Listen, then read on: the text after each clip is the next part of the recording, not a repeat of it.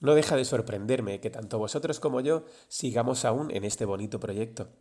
Sé que para la parte que escucha y practica al otro lado de este micrófono tampoco es fácil tener la regularidad necesaria, pero me consta que cada cual hace lo que buenamente puede. Y de eso se trata, la verdad. Hay una gran diferencia entre leer sobre estoicismo, ver vídeos en YouTube, escuchar este u otro podcast o leer citas breves de nuestros autores clásicos y afrontar un curso completo de un año, como nos proponen en su manual Massimo Pigliucci y Greg López. Por eso, al iniciar esta nueva y breve entrega, no solo te doy las gracias, sino también la enhorabuena. Si al menos tienes un cuaderno de prácticas en el que has ido anotando algunas cosas y has realizado mal que bien algunas de las propuestas, ya has avanzado más de lo que habías hecho antes, tal vez durante años de tan solo leer o participar en comunidades digitales. ¿Y por qué digo esto? Porque, en mi opinión, el nivel de compromiso es muy diferente. Ya no se trata de algo que te llama la atención, sino de un ámbito de tu vida en el que claramente te comprometes para mejorar. Y ese ámbito es el trabajo de tu carácter desde el enfoque que propone el estoicismo. Después de cuatro meses y 17 propuestas, nos vamos dando cuenta del tamaño de la empresa. Si aún duraba, se va apagando la ilusión de facilidad que a veces transmite el estoicismo por la aparente sencillez de sus propuestas.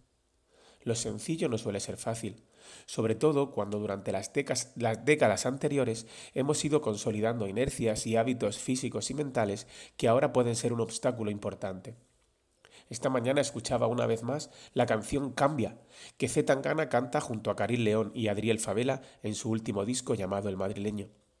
Dice así, crecí pensando que solo el billete me daría mi respeto, que un hombre que no tiene para gastar no es un hombre, solo un muñeco, que siempre te van a sobrar amigos y ni se diga mujeres cuando abundan los diamantes. Hoy que brilla más mi cuello que Las Vegas, me piden que cambie. Me hicieron pensar que si cada noche no salía envuelto en Gucci, yo no era más que un don nadie. Y ahora que sobran ceros en el banco, me piden que cambie. ¿Cuánta razón tiene? Ahora me piden que cambie o yo mismo me pido cambiar. Cualquier dificultad que nos vayamos encontrando es normal. Llegamos a este punto con una personalidad muy formada. Nuestro temperamento es el que es y está condicionado al máximo por nuestros genes y es nuestro carácter el que aún tiene cierto margen de mejora. A este nivel, todos los cambios son pequeños y lentos. En un mundo donde se nos promete de todo de la noche a la mañana con siete sencillos pasos, hablar de mucho esfuerzo para conseguir muy poco no vende mucho, la verdad, pero es lo que hay. Cuando practico, cuando leo y cuando os traslado las prácticas del manual en este canal, nunca pierdo de vista la máxima que aprendí del libro Compórtate de Robert Sapolsky, que dice así, nada escapa a la biología. Cualquier cosa que pretenda conseguir en mi pensamiento o en mis acciones debe ser posibilitada por mi biología, es decir, por todo lo que ocurre en mi cuerpo físico. Hay cosas que a día de hoy no son una opción para mí, Estableciendo una analogía casi absurda, a nadie se le ocurre volar porque su biología no se lo permite, y a nadie se le ocurre pasar una tarde bajo el agua porque su biología no se lo permite. Pero en relación a otros temas que tratamos aquí, por ser aparentemente sencillos de entender en una primera escucha o lectura, corremos el riesgo de creer que podemos más de lo que realmente podemos. La práctica de la semana pasada supuso el final de la disciplina del deseo, por eso es bueno traer de nuevo la cita de Epicteto con la que abrimos en enero. Es de disertaciones 3, 2, 1, 4. Hay tres cuestiones en las que ha de ejercitarse el que haya de ser bueno y honrado. La primera es la relativa a los deseos y los rechazos, para, para que ni se vea frustrado en sus deseos ni vaya a caer en lo que aborrece.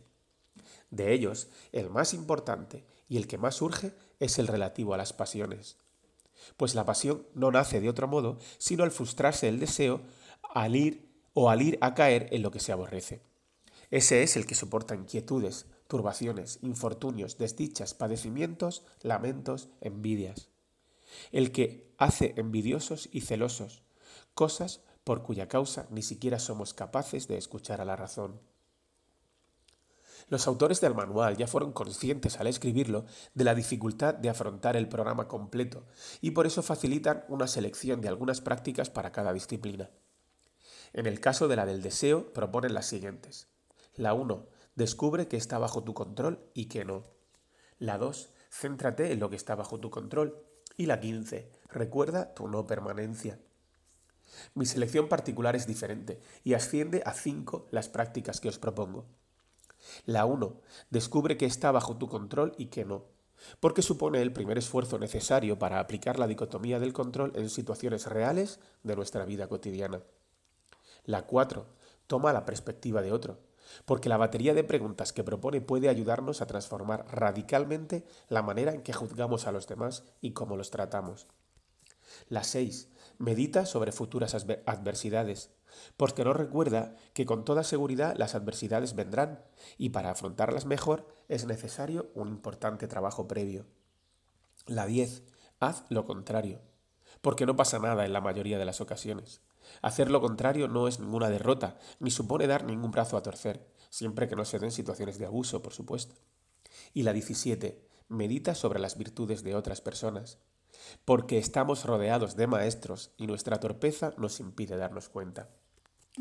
¿Y cuáles serían las tuyas? Recuerda que el planteamiento del manual es que cada persona, cada uno de nosotros, configure al final su propio currículum y para ello deberá hacer su propia selección de aquello que le ha resultado más útil en su día a día si nos referimos al corto plazo y a su vida en general si abrimos un poco el foco y contemplamos el medio y el largo plazo.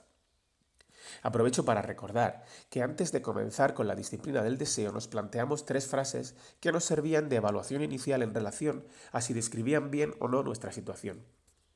Las debíamos valorar de 1 a 10, siendo 1 que no nos describen en absoluto y 10 que nos describen perfectamente. Son las siguientes. Me molesta mucho cuando no consigo lo que quiero o las cosas no van como a mí me gustaría.